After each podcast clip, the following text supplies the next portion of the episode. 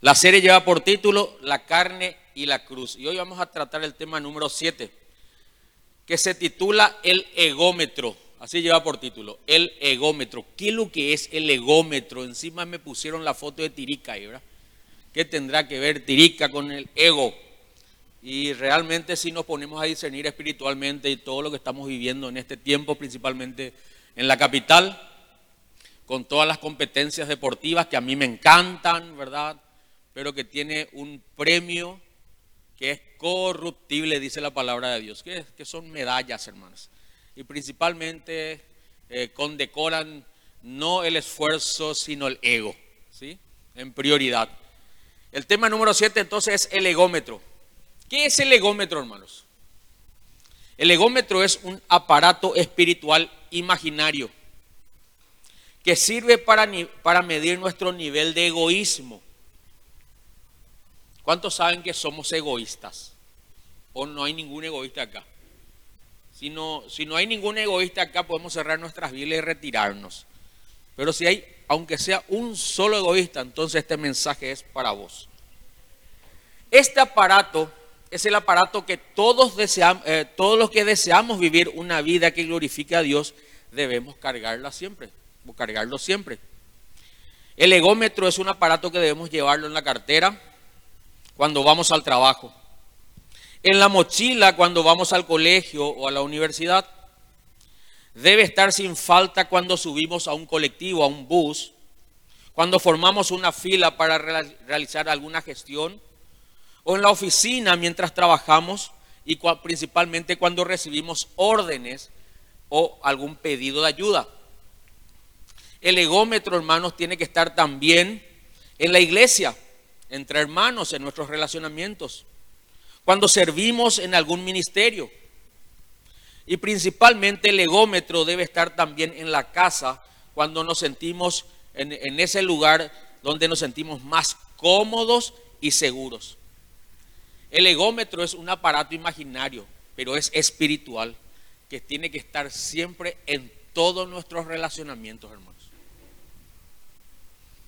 El egómetro es un aparato que no miente, por eso que es importante cargar con el egómetro siempre. Y nos va a mostrar, ¿saben qué hace el, egómetro? Nos, nos muestra nuestra verdadera condición espiritual. Eso hace el egómetro. Ahora, ¿cómo se utiliza? Vamos al manual de instrucciones, ¿sí?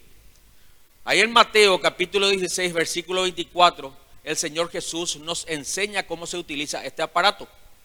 Y nosotros vamos a aprender en la práctica, ¿les parece? Todos vamos a aprender en la práctica a utilizar el egómetro. La idea es que adquieran al finalizar la reunión el egómetro que vende Judith. No mentira, hermano. Que llevemos este aparato imaginario, ¿verdad? En nuestros corazones.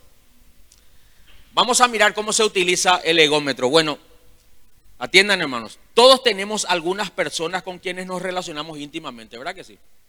Todos tenemos personas con quienes nos relacionamos íntimamente hermanos, hermanas, papá, mamá, tío, tía, abuelo, abuela, esposo, esposa, hijos también, personas que, con quienes convivimos y nos relacionamos íntimamente, que nos conocen bien.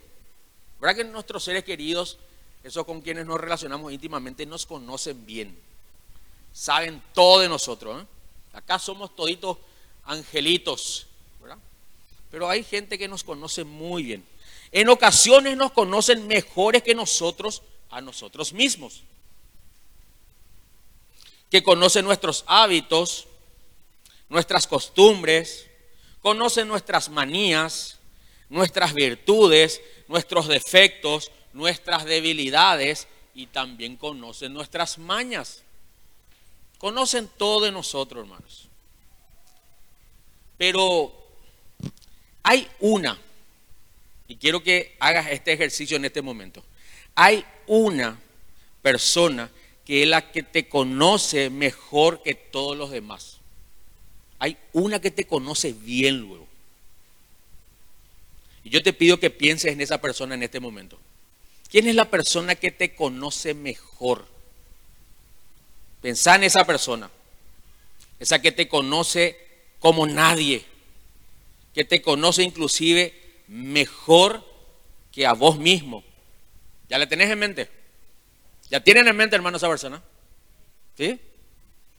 Por favor, lo único que le pido no me digan mi novio o mi novia. Porque ese no te conoce nada. Nada no te conoce. Ni él ni ella, pobrecitos, no te conocen en verdad. Bueno, vamos a hacer este ejercicio. Amén. Voy a pasar acá con el pastor Jonathan. ¿Quién es la persona que mejor te conoce? De verdad, pastor. Mamá. Tu mamá. Shirley, ¿quién es la persona que mejor te conoce? Mi mamá. A ver, Tite, ¿quién es la persona que mejor te conoce? Mi mamá. Joa, ¿quién es la persona que mejor te conoce? Mi esposo. ¿Quién es la persona que mejor te conoce, Elías? Joana. Mm, me parece que no quiere haber problema acá. Judith, ¿quién es la persona que mejor te conoce?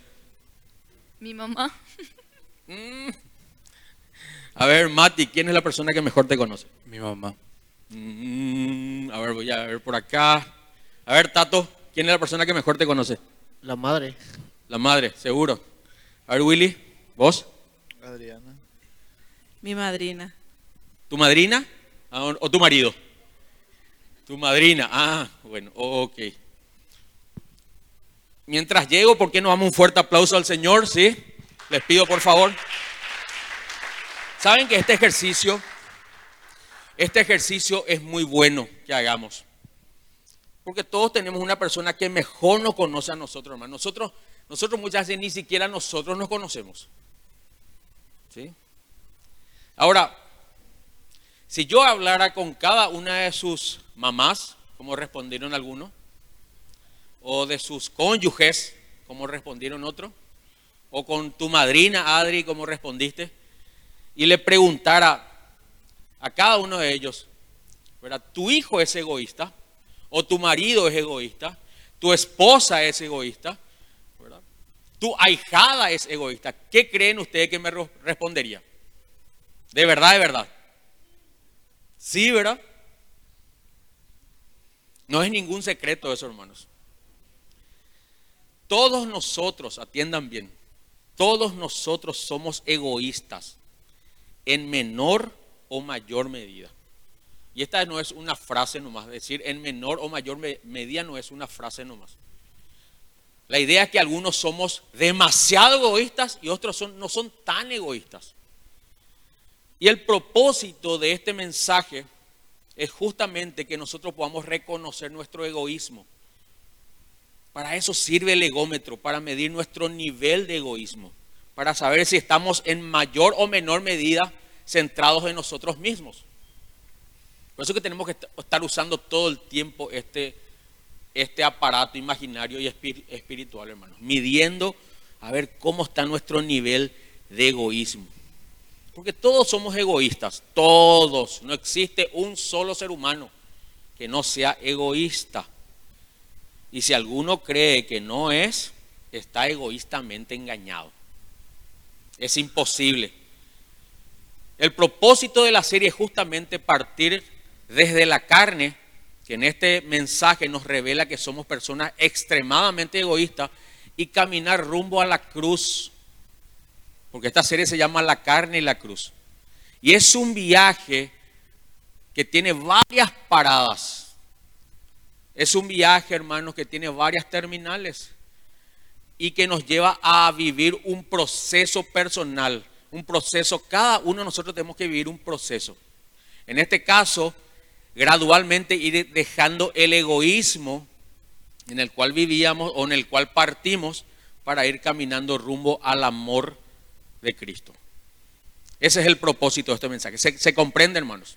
Entonces es como un viaje que vamos de la carne a la cruz, del egoísmo al amor al prójimo o al amor de Cristo.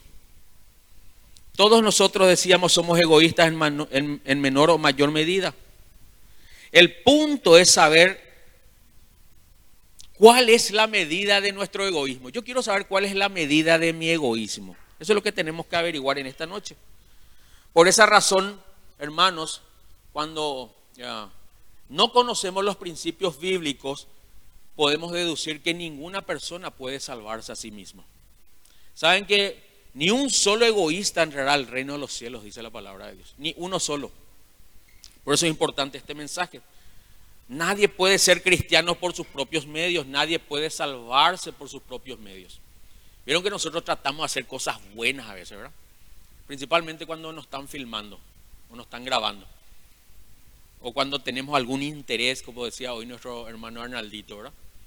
Cuando queremos conquistar, mostramos toda nuestra mejor faceta, ¿verdad? Y ahí somos los más encantadores, los más poetas, los más caballeros en el caso de los varones, ¿verdad? En, el caso de las chicas, las más serviciales. Y mostramos toda esa una faceta que va disfrazada, ¿verdad? Donde se esconde que detrás solamente hay un interés egoísta. Entonces, por eso es que nadie puede ser cristiano por, sus propios medios. Dios tiene que mostrarnos nuestro corazón y nosotros lo que hacemos es reconocer nuestras faltas, nuestras debilidades, nuestras falencias y vamos a la cruz de Cristo a pedir socorro, pero socorro literal. Señor, ayúdame. Porque no puedo cambiar. Mateo capítulo 16, versículo 24. Mateo 16, 24. Dice lo siguiente. Mateo 16, 24. Luego dijo Jesús, dice en la versión NTV, nueva traducción viviente, a sus discípulos, si alguno de ustedes quiere ser mi seguidor, ¿cuántos quieren ser seguidor de Jesús? Razonemos, hermanos. La, gran mayoría estamos aquí porque decimos en el corazón que queremos ser seguidores de Cristo, ¿verdad? Yo quiero ser cristiano. Yo quiero salvarme del infierno. Yo quiero vivir una vida que le agrada a Cristo una vida que le glorifica a Dios.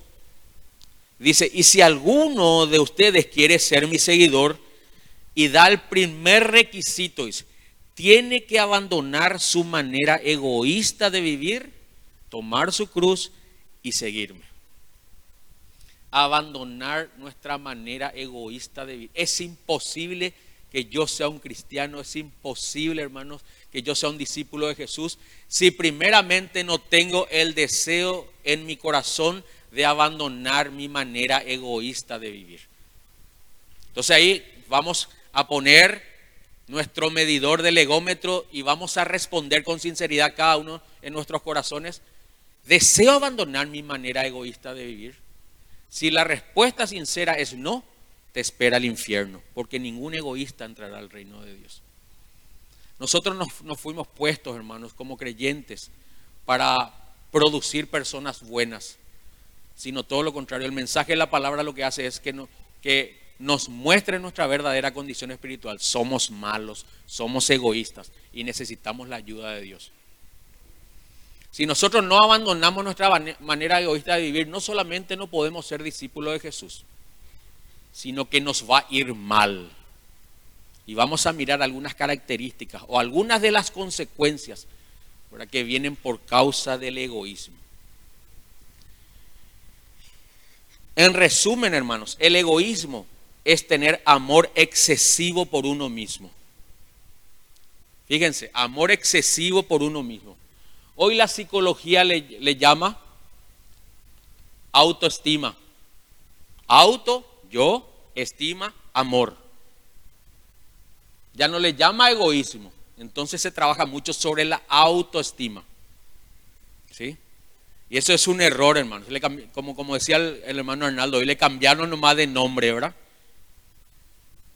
Es suena mucho más lindo decir, tenés que aumentar tu autoestima, antes que decir, tenés que aumentar tu egoísmo. En realidad, ninguno de nosotros no necesita trabajar en el aumento de su autoestima, hermano porque somos demasiado egoístas por naturaleza, extremadamente egoístas por naturaleza. El egoísmo es tener un amor excesivo por uno mismo que nos hace atender desmedidamente aquello que es de nuestro interés sin ocuparnos de los demás. Esto provoca muchas veces que nos, coronemos como reyes de la autosatisfacción. Saben que cuando yo estoy centrado solamente en satisfacer mis deseos, Fíjense que este mundo propone eso. Yo todo el tiempo estoy centrado en satisfacer mis deseos, ¿verdad? Entonces me estoy coronando como un rey en mi corazón. Cristo no es mi rey, no es mi salvador, no es mi Señor. Soy yo el Señor de mi vida. ¿Sí? Es lo que yo siento, es lo que yo quiero, es lo que yo deseo, son mis objetivos, son mis metas, no importa cómo yo alcance eso. La autosatisfacción. Y ese es el calificativo para describir a la gente que, que vive en esta era postmoderna. La mayoría de la gente del mundo, para no decir todos hermanos, vive en un individualismo y en un narcisismo extremo. ¿Qué significa individualismo? Yo no necesito de nadie para vivir. Yo puedo solo. ¿Mm? Yo no necesito de nadie. Y el narcisismo es amarse a uno mismo, ¿verdad? La palabra narcisismo viene de una fábula griega de un hombre llamado Narciso que demasiado se amaba a sí mismo. Porque decía todo el tiempo que era hermoso, que era bello, y andaba todo el día con un espejito y se miraba y se amaba a sí mismo. De ahí viene la palabra narcisismo. La frase que, se, que puede ser aplicada en toda circunstancia es lo mío primero o yo primero. Cuando es algo que tiene relación a, algo que por ahí nos puede beneficiar, yo primero, yo primero, primero yo, ¿verdad que sí? Natural no sale eso. Ahora tenés que quedarte en el arco en el fútbol. Último, último, último, ¿verdad? No querés quedarte, ¿verdad? Que se quede otro primero. Todo el sistema de este mundo está preparado para que nos centremos en nuestros propios intereses. Todo está preparado para que nos centremos en nuestros propios intereses. Vamos a poner un ejemplo nomás. Las distracciones. ¿Saben que eh, el mundo virtual de las distracciones propone que la, que la diversión sea cada vez más personal, más individual? ¿Se dieron cuenta de eso, hermanos? Estamos mirando nomás una característica de este mundo. Hoy las distracciones son cada vez más personales, individuales. Por eso es que podemos pasar horas, días y hasta semanas solos en nuestro micromundo con un aparato electrónico.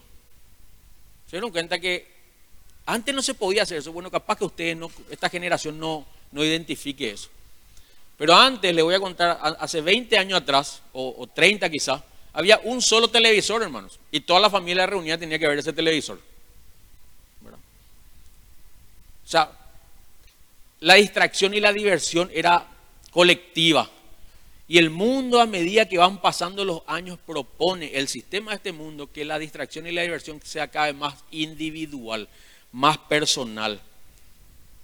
La tecnología ha colaborado muchísimo en esto. Nosotros creamos un mundo donde no queremos ser molestados donde no queremos, de donde no queremos salir muchas veces.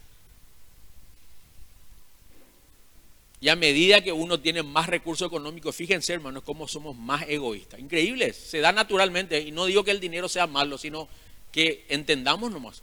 En una casa ahora, tenés cuatro o cinco hijos, y si vos tenés recursos económicos, te van a pedir cada uno su dormitorio, con su comodidad, su cama. En una casa media baja, tenés un solo dormitorio, y si son diez hijos, los diez duermen en la misma cama comparten todo. ¿Sí? ¿Es así o no es así? Pero guay si tu hermano se acuesta en tu cama. Guay si entra a tu baño. Necesitamos medir nuestro egoísmo. Hoy creamos un mundo donde no queremos ser molestados, no queremos salir ni dejar entrar a nadie. Y repito, la tecnología ha colaborado para esto. Por eso aparecieron, hace 20 años atrás ya aparecieron los computadores personales, las PCs. ¿sí? Computadoras personalizadas para vos solito. Cada uno necesita ahora su propia computadora, las tablets y los teléfonos inteligentes. Es todo lo que necesitamos para ser felices hoy. Cada uno tiene su propia cuenta para ver películas o series. ¿Sí o no? Antes era colectivo, hermano. Ahora cada uno tiene su propia cuenta. Es una cuenta personal. Y no estoy diciendo que nada de esto sea malo, sino el creyente tiene que identificar nada más cómo el mundo se va proyectando. Y está alimentando nuestro egoísmo. Y nuestro egoísmo va subiendo, va subiendo, va subiendo. Y acuérdense, hermanos, que el, el apóstol Pablo en su segunda carta a Timoteo, en el capítulo 3, versículo 2, dice que estos tiempos o los últimos tiempos serían tiempos peligrosos. Y dice por qué. Porque el egoísmo será, dice, el amor por uno mismo será una evidencia, o sea, va a crecer y el amor por el dinero va a crecer. Y es una de las señales del fin también. Cuando en Mateo capítulo 24 Jesús habla de su segunda venida y las señales del fin, habla, dice que el amor de muchos se enfriará por causa del aumento de la maldad. Y esa maldad tiene que ver con el egoísmo. O sea, a medida que vemos nosotros gente o personas más egoístas, y aún dentro de las iglesias, tenemos que saber que el, fin, que el final está muy cerca. La segunda venida del Señor está muy cerca. Estamos viendo, hermanos, cómo todas estas señales se van cumpliendo, hermanos. Y la iglesia ha entrado en esta corriente también. En el único lugar donde nosotros hacemos morir nuestro egoísmo es aquí en la iglesia. El único lugar es. Como suelen decir muchos, es la última reserva moral, es la última reserva espiritual. Pero cuando el egoísmo entra al corazón del creyente, tenemos que saber que el Señor ya está a, las puertas, hermano. Como está ocurriendo ahora. Por eso Jesús dijo, si alguno de ustedes quiere ser mi, mi seguidor, si alguno de ustedes quiere ser mi discípulo, tiene tiene, este es un mandato, una condicionante, tiene que abandonar su manera egoísta de vivir. Salir de ese estilo de vida egoísta del mundo, tomar la cruz que representa la muerte de los deseos y de las pasiones, como dice en Gálatas capítulo 5, ¿verdad? Y versículo 24 dice que los que renacimos con Cristo hemos crucificado nuestros deseos y nuestras pasiones. Entonces tenemos que salir de ahí punto de partida de nuestra manera egoísta de vivir, tomar nuestra cruz que representa la muerte. La cruz no representa, hermanos, eh, mi religión, representa la muerte del yo, la muerte del ego y seguirle a Cristo. Eso es lo que demanda en principio el Señor. Eso es el principio, hermano, para comenzar a ser cristiano. Tenemos que abandonar de manera consciente e intencional nuestra manera egoísta de vivir. Si no estamos dispuestos a eso, entonces solamente vamos a aferrarnos a una religión cristiana. Vamos a asistir los sábados, los domingos y el día que partamos de esta tierra, vamos a ser condenados, hermanos, con los infieles, con los egoístas. Si no estamos dispuestos a abandonar nuestra manera egoísta de vivir, nos irá muy mal, terrenalmente y eternamente. Ahí en Mateo 16, 25 siguió, siguió diciendo Jesús lo siguiente. Y esta, atiendan bien, yo les pido que marquen en sus Biblias estas palabras del Señor. Si tratas de aferrarte a la vida, la perderás.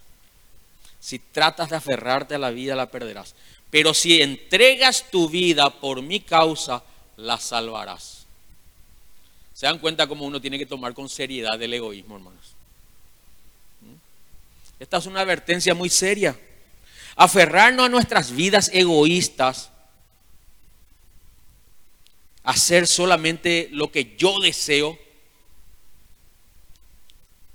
lo que mi carne desea, seguir mis propios sueños y objetivos, lo que mis sentimientos anhelan,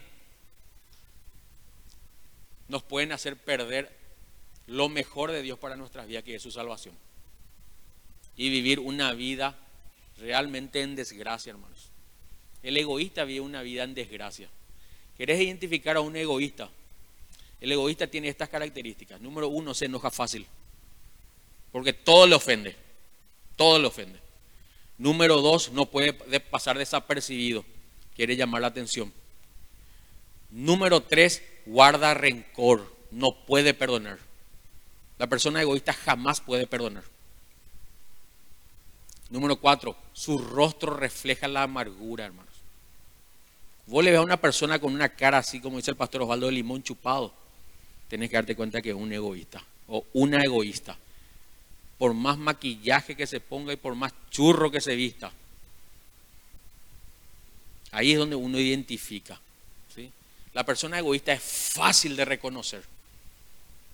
Sin embargo, la persona que ha muerto a, a sus propios deseos es fácil de reconocer también.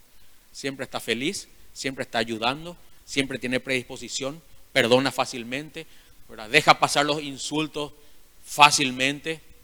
Es diferente, hermanos. Es diferente. Analicemos todas las veces que nos enojamos. Vos no sabés nomás, pastor, lo que me dijo, lo que me hizo. Lo, todo es, tiene que ver con me, mi y yo. Ese egoísmo. Hermanos, es natural que uno se, se, duela con alguna ofensa, es natural que se duela con algún insulto, porque estamos en este cuerpo de pecado y somos por, naturaleza somos egoístas. Lo que no puede ocurrir en el creyente es que uno se mantenga en ese enojo y en ese egoísmo. ¿Sí? No puede ocurrir en nosotros eso. Y esta es una advertencia muy seria, hermano. Aferrarnos a nuestra vida es hacer solamente lo que nuestros deseos eh, quieren, lo que nuestra carne desea y lo que nuestros sentimientos anhelan. Y vamos a medir nuestro egoísmo en situaciones cotidianas. ¿Les parece, hermanos? Vamos a usar el egómetro en la práctica, pero solamente como prueba, ¿sí? como muestra. Después cada uno va a llevar su egómetro en su cartera si así lo desea y va a empezar a medir todas sus actitudes y sus relacionamientos. Primera situación cotidiana. Tenés un evento social. ¿sí? Llámese 15 años, casamiento, encuentro con amigos, algún acontecimiento social. Y te va y le pedís permiso a alguno de tus padres. Y él te dice o ella te dice que no. Vos sos su hijo, ahora Y te va y le pedís permiso. Papá, me quiero un 15 años. Mamá, me quiero ir a un asado con mis compañeros. Tengo un acontecimiento, me quiero ir. Y uno de los dos te dice que no. Que es, la respuesta más común, ¿verdad? Siempre, ¿Por qué es lo que los papás siempre dicen que no? Qué bárbaro. Pregunta, ¿qué haces? ¿Qué haces en ese momento? Te dijeron que no. Número uno, manipulas emocionalmente a algunos de tus dos papás, papá o mamá, para hacer que se peleen entre ellos y vos salgas con la tuya. Ahí tenés que, ahí con el egómetro es egoísmo 100%. Con tal de salirte con la tuya, hace que se pelee todo, que, que se divida la casa. Egoísmo 100%. Aceptás la decisión llorando, y haciendo berrinches, tirando la puerta y encerrándote en tu dormitorio sin hablarle a tus padres, pero aceptás la, la decisión. Egoísmo 50% nomás. Es natural, pero está siendo quebrantado tu yo ahí. O acatás la decisión de tus padres, aunque no te guste. No te gusta para nada te trata tu carne, pero acá estás. Ese egoísmo, un por ciento nomás. ¿Por qué no decimos 0%, hermanos? Porque ninguno de nosotros podemos dejar de ser egoísta en realidad. No existe egoísmo 0%, no existe. Lo que tenemos que hacer es gradualmente ir descendiendo en porcentaje en el, en el, eh, en el egoísmo. Por eso es importante el egómetro. Nuestras primeras reacciones van a ser explosivas, vamos a dividir la casa, vamos a pelearnos con todo el mundo. Pero si partimos de la terminal del egoísmo y vamos rumbo al amor de Dios, estamos creciendo en esto. Esto tiene que ir gradualmente descendiendo en porcentaje. 100% egoísta, 90, 80, 60, 70, 60, 50 y vas disminuyendo dentro del proceso. Y no, no se preocupen que Dios le va a ayudar, hermanos con, el mensaje que estábamos compartiendo ayer, con la poda.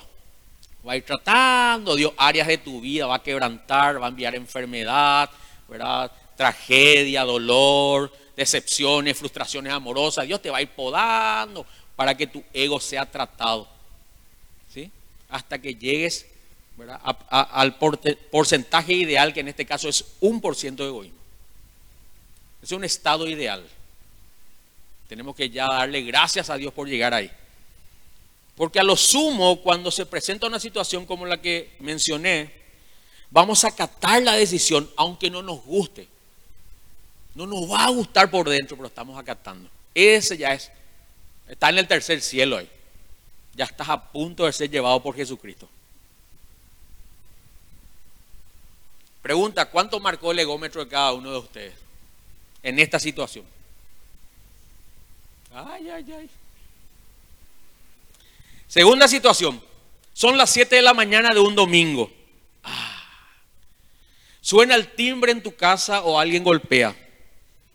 Y vos escuchás bien que alguien está tocando el timbre, está golpeando en tu casa, ¿verdad? 7 de la mañana un domingo. ¿Qué haces? Te das la vuelta y que se levante otro, porque vos ni ahí estás. Total, no le estás esperando a nadie. ¿Qué haces? Te das la vuelta ahí, te tapas ahí, bajar el aire a 16, un iglú para tu dormitorio, ¿verdad? Cinco o seis frazadas. Y que se levante otro, porque vos ni ahí no estás. Egoísmo 100% eso.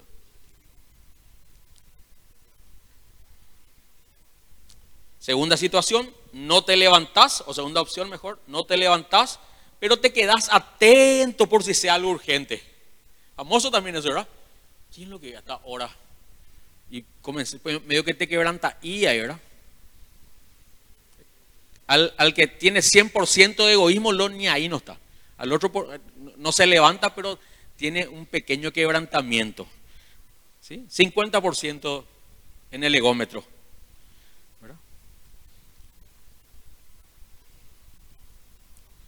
Y tercera situación, te levantás con un pirebay jefe, aunque te moleste, para que tus seres amados no se despierten. Total, vos fuiste el primero que escuchaste, o la primera que escuchaste. Egoísmo, un por ciento, porque te levantaste con pirebay igual. Pero te levantaste por lo menos, por amor a tu prójimo, a tu ser querido, a tu familiar. Que ligue el pato el que tocó el timbre. ¿Cuánto marcó tu egómetro? Ay, ay, ay. Tercera situación. Tenemos un grupo de oración cada uno de nosotros y tenemos una reunión donde compartimos la palabra. Están todos invitados los días lunes, 19.30 horas en la, casa de la tía Liz, tío Capelo, y viernes también eh, acá con Melo, ¿verdad? Viernes 19.30. Grupo de oración para jóvenes. Y estamos en el grupo de oración y justo apareciste vos y hay ágape. Ágape es cuando comemos todos juntos después de la reunión. El momento más lindo de la reunión. Y vamos a compartir algo para comer, ¿sí? Finalizada la reunión, terminó, ya oramos todo, y ya se puso, sirvió toda la mesa ahí.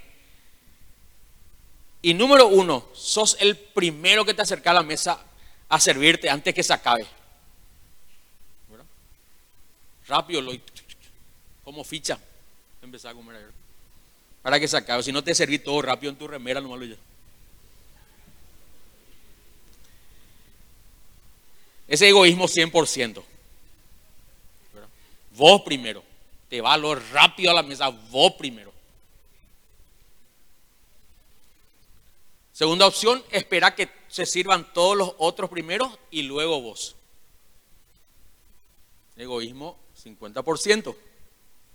O tercera opción, te acercas a la mesa y aunque tu, tu carne no quiera servirle a los demás, comenzás a servirle vos primero a los otros. Egoísmo un por ciento, porque tu carne, tu carne no quiere servir mucho. Pero sabes que es lo que Jesús haría. ¿Cuánto marcó tu egómetro? Dios mío.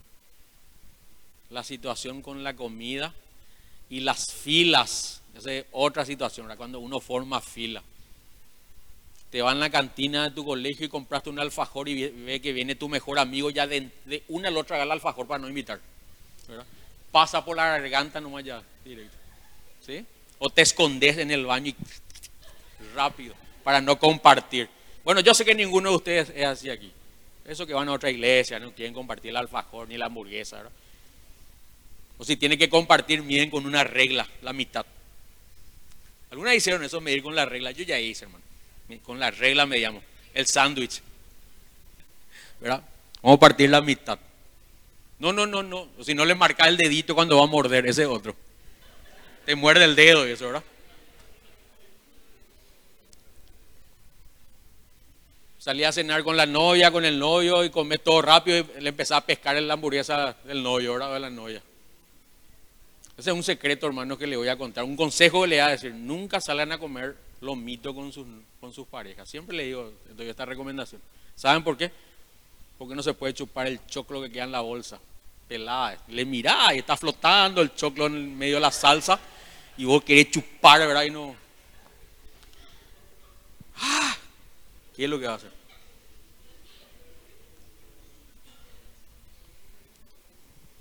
No sé cuántas situaciones ya pusimos, creo que tres. Vamos a la cuarta situación, ¿sí? La cuarta situación es esta. Mañana es feriado. No tenés clase ni trabajas. ¿sí?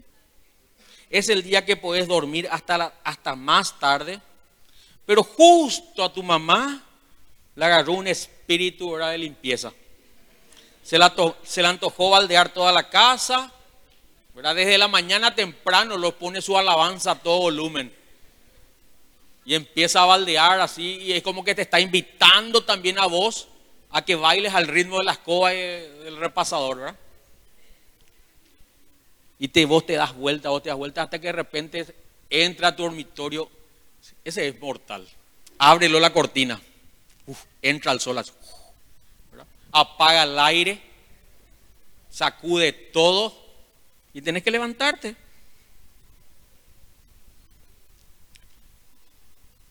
Y luego encima otra vez te pide que le acompañes a visitarle a tu tía Pochó, que vos no le ves desde que tenía cinco años.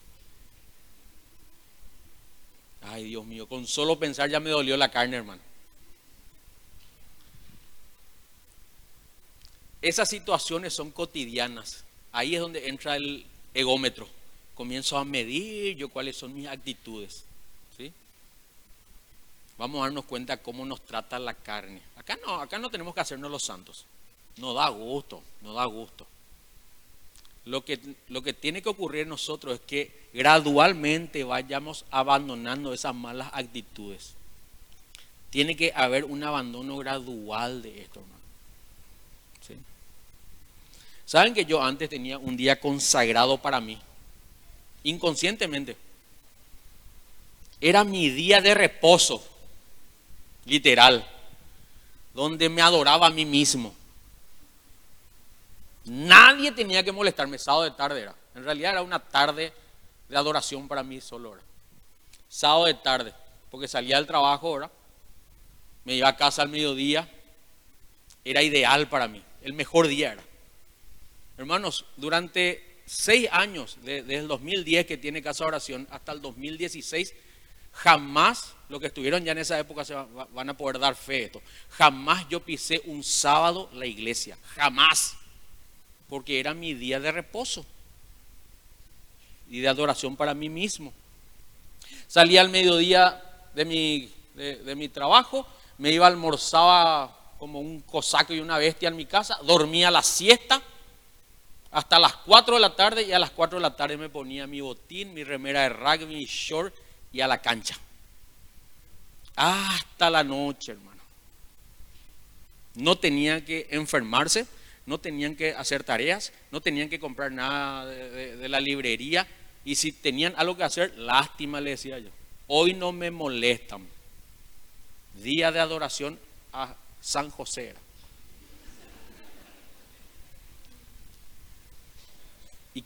Qué paradoja, hermanos, de la vida que el Señor viene y me trae a trabajar con jóvenes los sábados, desde las 5 de la tarde.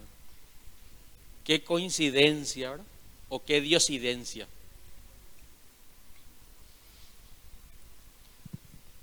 Día consagrado para el Señor, ego era ese, hermano. Pero si nosotros nos analizamos con sinceridad, muchos tienen su vida consagrada a sí mismos, donde secretamente, secretamente se adoran así, a sí mismos, donde no van a abandonar su comodidad. Es más, muchos los domingos no se congregan por eso. No, trabajo mucho, estudio mucho. Y domingo es el único día que puedo descansar. ¿Saben que hay cristianos que se congregan entre semanas para poder liberarse los domingos y consagrarse ese día para sí mismos? Entonces cumplen con su religión dentro de la semana y domingo duermen hasta tarde. Viste que hay dos cultos, nueve y media de la mañana. No, no pega ni a las nueve y media de la mañana. Voy a dormir hasta tarde. Las 10, las 11 me voy al súper a comprar mi carne, voy a hacer mi asadito. ¿ah? Voy a adorarme a mí mismo. Voy a ofrecer sacrificio de olor fragante a mí mismo. Con la parrilla, ¿verdad? Sacrificio de olor fragante. Y como de tarde, el culto es a las 6 de la tarde otra vez. Demasiado mal me queda porque justo quiero pasearme otra vez a esa hora, pues. A la hora de tomar helado, a merendar con la familia, con la familia, con la familia. Hermanos, si uno analiza realmente ese tipo de actitud es porque se está adorando a sí mismo nomás. La Biblia dice que el domingo es día de quién? Día del Señor Ego. Día del Señor Jesucristo, hermano. Día de resurrección. Y un, uno que se llame cristiano y no se congregue domingo tiene que analizar muy bien, medir muy bien su ego, hermano. Para eso es el egómetro. Por eso que si analizamos con sinceridad, muchos tienen su vida consagrada a sí mismos. Y lo que sobra le dan al Señor. Lo que sobra ahí, estoy contigo, Señor. Soy tu partner. Pero primero yo. Mis deseos, mi comodidad, mis intereses, mis gustos, mis preferencias, mis ideas, ¿verdad? Y el mejor lugar para mí. Eso, somos nosotros, hermano. No vamos a algún lugar, queremos el mejor lugar queremos.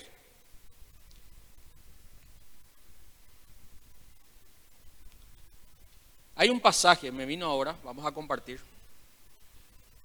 Un pasaje que está en Mateo. Mateo, ya les cito hermano. Perdón, Lucas. Lucas capítulo 14, versículo 8. Vamos a mirar un poquito esta enseñanza donde hay un principio espiritual que yo quiero que atesoren en el corazón jóvenes y hermanos y hermanas. Lucas 14, 8, que habla justamente de este punto que estamos mencionando. Dice así, en la versión NTV, perdón, en la versión Reina Valera. Cuando te inviten a una fiesta de bodas, dice el Señor Jesús, no te sientes en el lugar de honor. En otra versión dice, no te sientes en el primer lugar. ¿Qué pasaría si invitaron a alguien que es más distinguido que tú? El, anfitrión vendría y te diría, cédele tu asiento a esta persona. Y fíjense el resultado, te sentirás avergonzado. ¿Saben qué se te sentirá avergonzado? Tu ego va a ser herido. Vieron que vos te sentás en un lugar, ¿verdad? De repente viene y, ¿puedes salir por favor? Ese es mi lugar. Te míralo. ¿Mm? Y te va, ¿verdad? tener el ego herido ahí. Te hirió en el ego. Bueno, para evitar eso, el Señor Jesús da este principio. Dice, te sentirás avergonzado y tendrías que sentarte en cualquier otro lugar que haya quedado libre al final de la mesa, ya en el último lugar. Entonces Jesús enseña, versículo 10, dice, más bien ocupa el lugar más humilde. Al final de la mesa. Este es un principio, hermanos te invitan a cualquier lugar y no te creas tan importante como dice la canción, ¿verdad? No te creas tan importante. Allá en el último lugar, como el último fideo de la olla. Eso no es tener baja autoestima, eso es tener humildad. ¿sí? Dice, ocupa el lugar más humilde al final de la mesa. Entonces, cuando el anfitrión te vea, vendrá y te dirá, amigo, tenemos un lugar mejor para ti entonces serás honrado delante de todos los demás invitados. Pues aquellos, dice el Señor, que se exaltan a sí mismos serán humillados. Fíjense, hermanos, ese es el trato de Dios para el egoísta. El que se exalta a sí mismo, el que se consagra a sí mismo, el que hace lo que uno quiere, va a ser humillado. Y humillado significa ser tratado. En otras palabras, vas a llorar como esas nenas por eso que no nos conviene ser egoístas. No nos conviene ser orgullosos. Vamos a ser humillados. Y los que se humillan a sí mismos serán exaltados, hermano.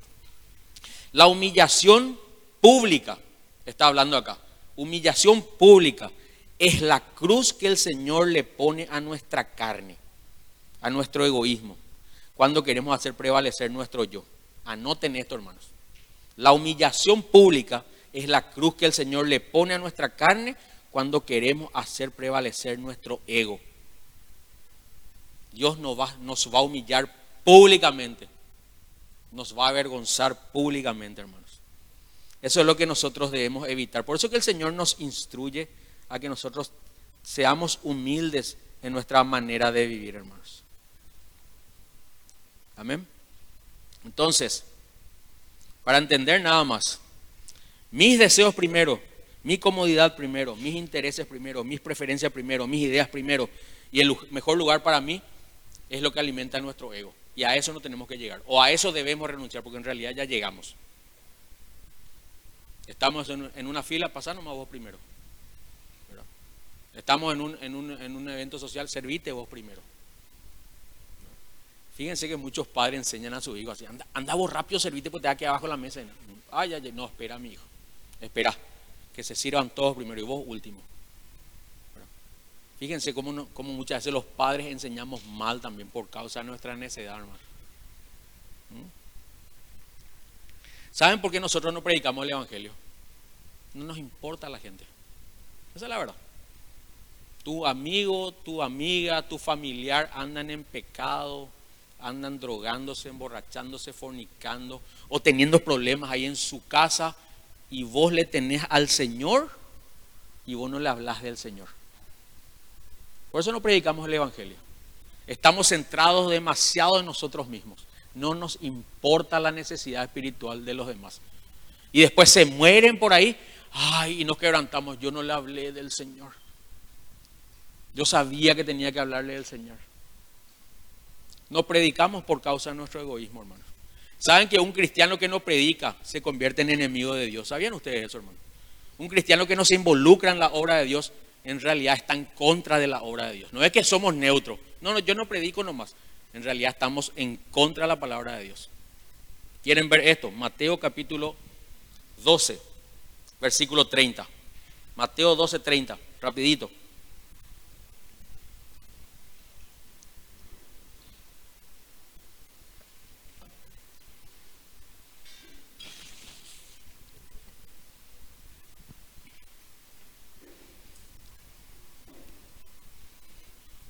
Mateo capítulo 12, versículo 30, dice así. El Señor Jesús enseñó esto, hermanos. El que no está conmigo, a mí se opone. El que no está conmigo, a mí se opone. No hay lugar neutro. ¿eh? No es que no, yo no estoy con Dios, pero tampoco estoy con el diablo. No. Si no estás con Cristo, estás con el diablo. ¿Sí? Y no se puede estar bien con Dios y con el diablo tampoco. Dice, el que no está conmigo a mí se opone. Y fíjense lo que dice seguidamente. Y el que no trabaja conmigo, en realidad, dice, trabaja en mi contra. Si yo no predico, si yo no estoy sirviendo en el reino de Dios, si yo no estoy haciendo la obra de Dios, no estoy haciendo que se extienda la obra, en realidad estoy en contra de la obra. El que no trabaja para mí, dice, eh, trabaja en contra de mí. Esto se aplica, este principio se aplica, hermanos, a todo lo que nosotros hacemos. ¿eh? Vieron que todas las oportunidades que Dios nos da es para extender la obra. ¿Saben por qué nosotros no extendemos el reino de Dios? Por causa de nuestro egoísmo. Analicen cómo utilizan sus redes sociales. ¿Se promocionan a sí mismos o promocionan a Cristo? Utilizan para predicar la palabra.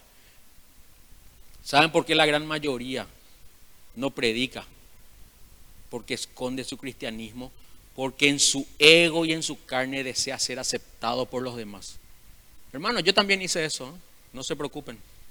Escondía mi cristianismo delante de mis amigos porque quería ser aceptado. Ese deseo de aceptación para el mundo o hacia el mundo es una manifestación de que mi ego está alto. 100%, hermano. Por eso que nosotros no predicamos en redes sociales. Y no estoy hablando de que prediquen todas en redes sociales. No, utilicen guiados por Dios, hermano. Pero analicen qué es lo que promocionan más. su ego, a sí mismos, o usan para predicar el Señor. En el trabajo, ¿de qué hablan más? Se promocionan a sí mismos de sus ideas, sus criterios, sus alcances, sus sueños, sus objetivos, sus logros, o del Señor. Se están muriendo tu compañero de trabajo ahí. Están destruyendo su vida y vos ni te inmutás con eso. Es más, participar otra vez en sus necedades, peor todavía. Por eso que dice, el que no trabaja para mí, trabaja en contra de mí.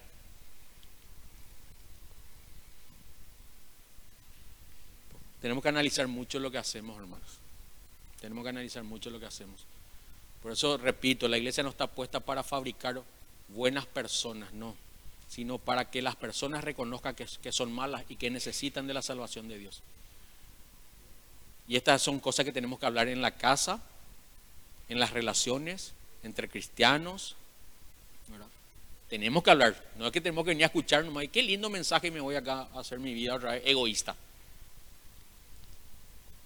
Muchos querían seguir a Jesús en su época, hermano. Mucha gente quería seguir a, Jesús. El problema es que querían seguirle a su manera. Ahí en Lucas capítulo 9, Lucas capítulo 9, había mucha gente, dice este, este pasaje, que querían seguirle a Jesús. Lucas 9, 57. Y habla puntualmente de tres personas que tenían el deseo sincero en el corazón de seguir a Cristo, así como todos nosotros aquí tenemos un deseo sincero de seguir a, Cristo. ¿verdad? Lucas capítulo 9, versículo 57, dice así. Mientras caminaban, alguien le dijo a Jesús, no es que Jesús le dijo a alguien, seguime.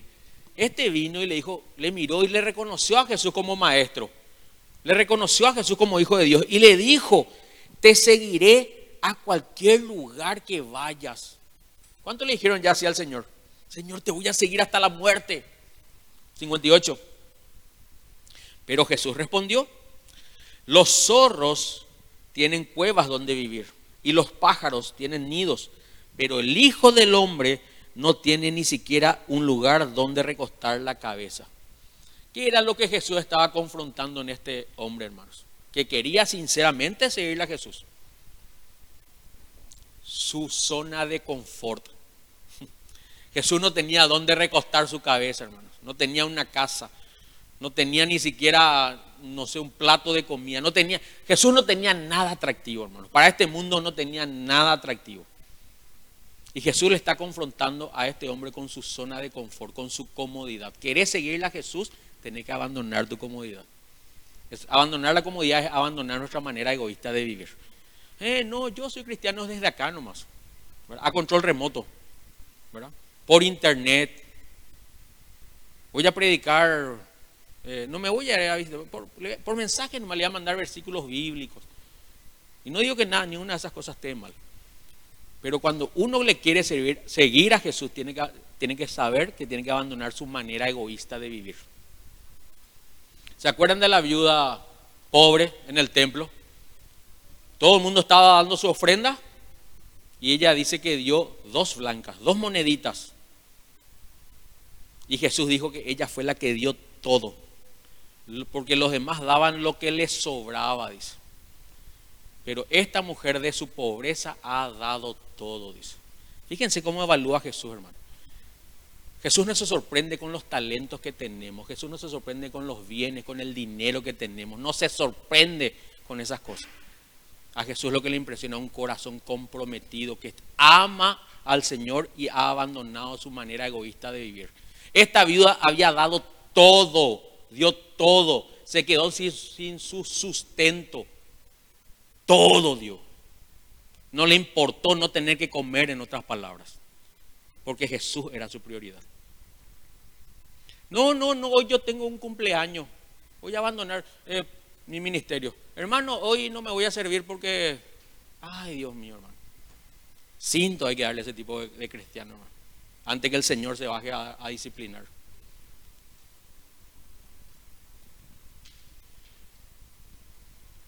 Jesús siempre va a confrontar con la zona de confort, hermano. Siempre. Y Dios trata cuando, cuando uno no quiere salir de su zona de confort.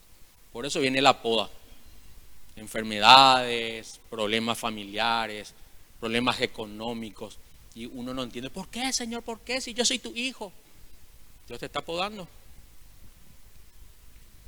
59, estamos ahí en Lucas 9, 59. Dijo otro, o perdón, dijo a otro, ven, sígueme. El hombre aceptó, dice, ¿verdad? Pero le dijo, Señor, y fíjense esto, hermanos, deja primero. Qué tremendo esto, ¿verdad? Deja primero que regrese a casa y entierra a mi padre. Pero Jesús le dijo, deja que los muertos espirituales entierren a sus propios muertos. Tú debes ir, ¿y qué le dice? Y predicar el, acerca del reino de Dios, dice. Bueno, vamos a entender un poquitito. No es que Jesús no quería que se vaya al velorio de su papá. Este hombre lo que quería hacer era, hermanos, cobrar la herencia. Porque, ah, y Jesús está confrontando con eso. Dice, yo te voy a servir, Señor, pero primero déjame ganar dinero. Déjame prosperar. ¿Saben que yo también hice eso una vez? Señor, el día que compre mi casa, yo te voy a servir. El tipo que le condiciono a Dios. Este hombre lo que estaba haciendo es condicionándole al Señor. Sí, sí, yo te voy a seguir, Señor, pero primero deja que vaya a enterrar a mi papá que se muera. Así yo cobro toda la herencia, aseguro mi vida financiera y ahí te voy a servir. Esos son pensamientos carnales. ¿Sí? Por eso que Jesús dice, deja que los muertos entierren a sus muertos espirituales. Y tú ven y sígueme y predica el reino de Dios. 61. Otro dijo, sí Señor, te seguiré, pero primero, otra vez, primero, deja que me despida de mi familia. Pero Jesús le dijo, el que pone la mano en el arado y luego mira atrás no es apto para el reino de Dios. No puede entrar al cielo si tienes otra prioridad que no sea Cristo. Aunque sea tu familia. Si le amas más a tu esposa, a tu esposo, a tu hijo, a tu hija, a tu papá o a tu mamá, antes que a Cristo, no sos digno de Cristo. Eso enseñó Jesús, hermano. No somos dignos de Cristo. Cualquiera que no aborrezca, dice. Cualquiera que no aborrezca. Fíjense, hermanos, que Jesús lo que estaba confrontando acá con el lado emocional. ¿Sí? A veces nosotros priorizamos a las personas por sobre el Señor. Yo no digo que no amemos a las personas. Lo que el Señor está, está, nos está mostrando es que nosotros priorizamos a la familia muchas veces antes que a Cristo.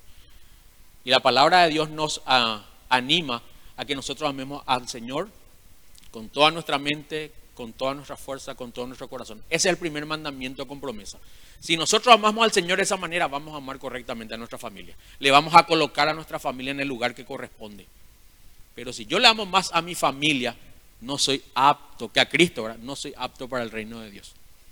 No soy apto. Yo sé que esto choca contra los conceptos que tenemos nosotros, hermanos. Pero estamos compartiendo la palabra de Dios.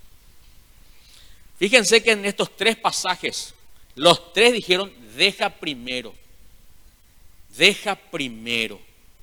Estaban poniendo su prioridad en el primer lugar, hermanos. Qué tremendo, ¿verdad, hermanos? El egoísmo demanda, deja primero, deja que yo vaya primero, yo primero. Y eso tenemos que saber que Dios odia, hermanos. Odia el egoísmo y nos trata con humillación como estábamos viendo. Finalmente, hermanos, las escrituras no nos eh, llevan a hablar del yo, del ego. Por eso que el Evangelio es totalmente contrario, totalmente contrario a los conceptos del mundo, totalmente contrario a cualquier eh, doctrina o filosofía humanista, donde el hombre es el centro del universo. Por eso que se llama humanismo el humanismo lo que promueve o lo que profesa es que el hombre sea el centro del universo, el hombre y sus necesidades. Por eso que da gusto escuchar mensajes motivadores, esperanzadores, porque nos ponen a nosotros y a nuestro deseo en el centro del universo. Y eso se llama humanismo. Sin embargo, el cristianismo pone a Cristo y a su voluntad en el centro del universo. Ahí es donde tenemos que poner en la balanza qué es lo que vamos a hacer, hermanos. Porque las escrituras no nos animan a hablar del gran yo. No sé si, se, analicen esto. En alguna reunión van a, van a, se van a dar cuenta que siempre el yo prevalece. Eh, no, yo pienso que, eh, no, yo pienso que, yo opino que. Yo considero, sí, porque yo antes yo y yo y todo es yo. Fíjense, analicen las conversaciones más. Yo, yo, yo, yo, yo, todo es yo. Y el Señor no nos llama a los cristianos a hablar del gran yo, sino que nos llama a dar testimonio del Señor Jesucristo, que es el gran yo soy, dice. Jesucristo es el gran yo soy, hermanos. Él fue el que dijo, yo soy el pan de vida. Él dijo, yo soy la luz del mundo. Él dijo, él dijo, yo soy la puerta de las ovejas. El Señor Jesús dijo, yo soy el buen pastor. Y él también dijo, yo soy el camino, la verdad y la vida. Jesús hablando de sí mismo dijo, yo soy la resurrección. El que cree en mí, aunque esté muerto, vivirá. Él es el gran yo soy, hermanos, que está en el centro de nuestras vidas, que debería estar en el centro de nuestras vidas. La pregunta es, hermanos, ¿está Él o seguimos estando nosotros? Seguimos estando con nuestros deseos, con nuestros sueños, con nuestros sentimientos y nuestras emociones. Saben que esta es una decisión que uno debe tomar. Poner en el corazón de que Cristo sea la prioridad de nuestras vidas y que nosotros abandonemos nuestro ego. ¿Cuántos quieren hacer esto, hermanos? Los que quieren hacer, cierren sus ojos. Vamos a orar.